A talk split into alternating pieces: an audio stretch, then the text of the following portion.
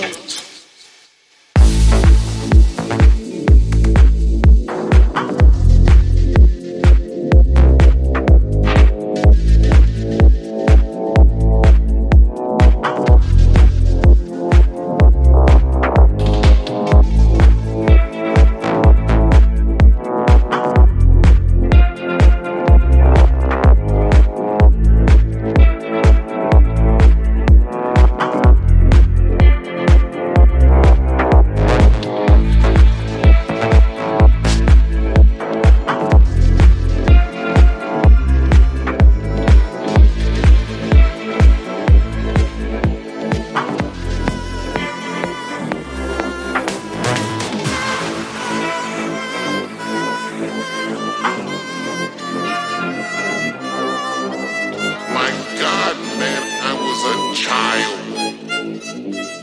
I'll never forget the first time I was on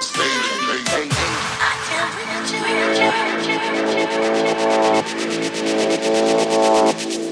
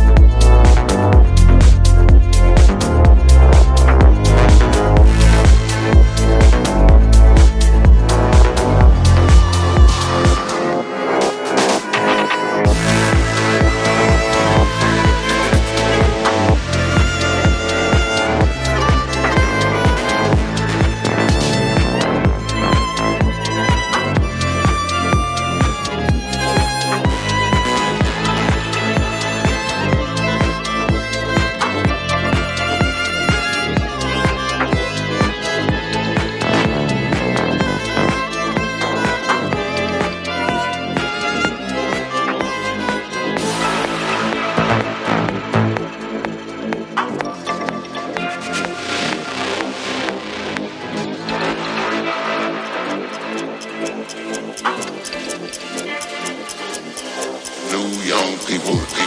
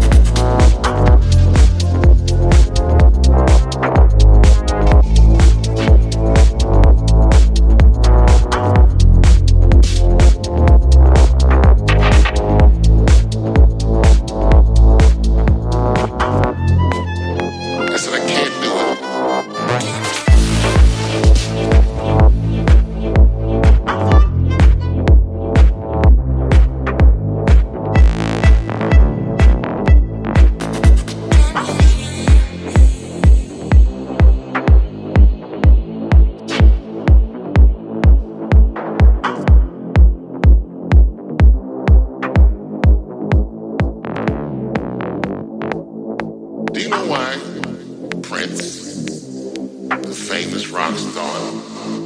Do you know why he called himself the artist?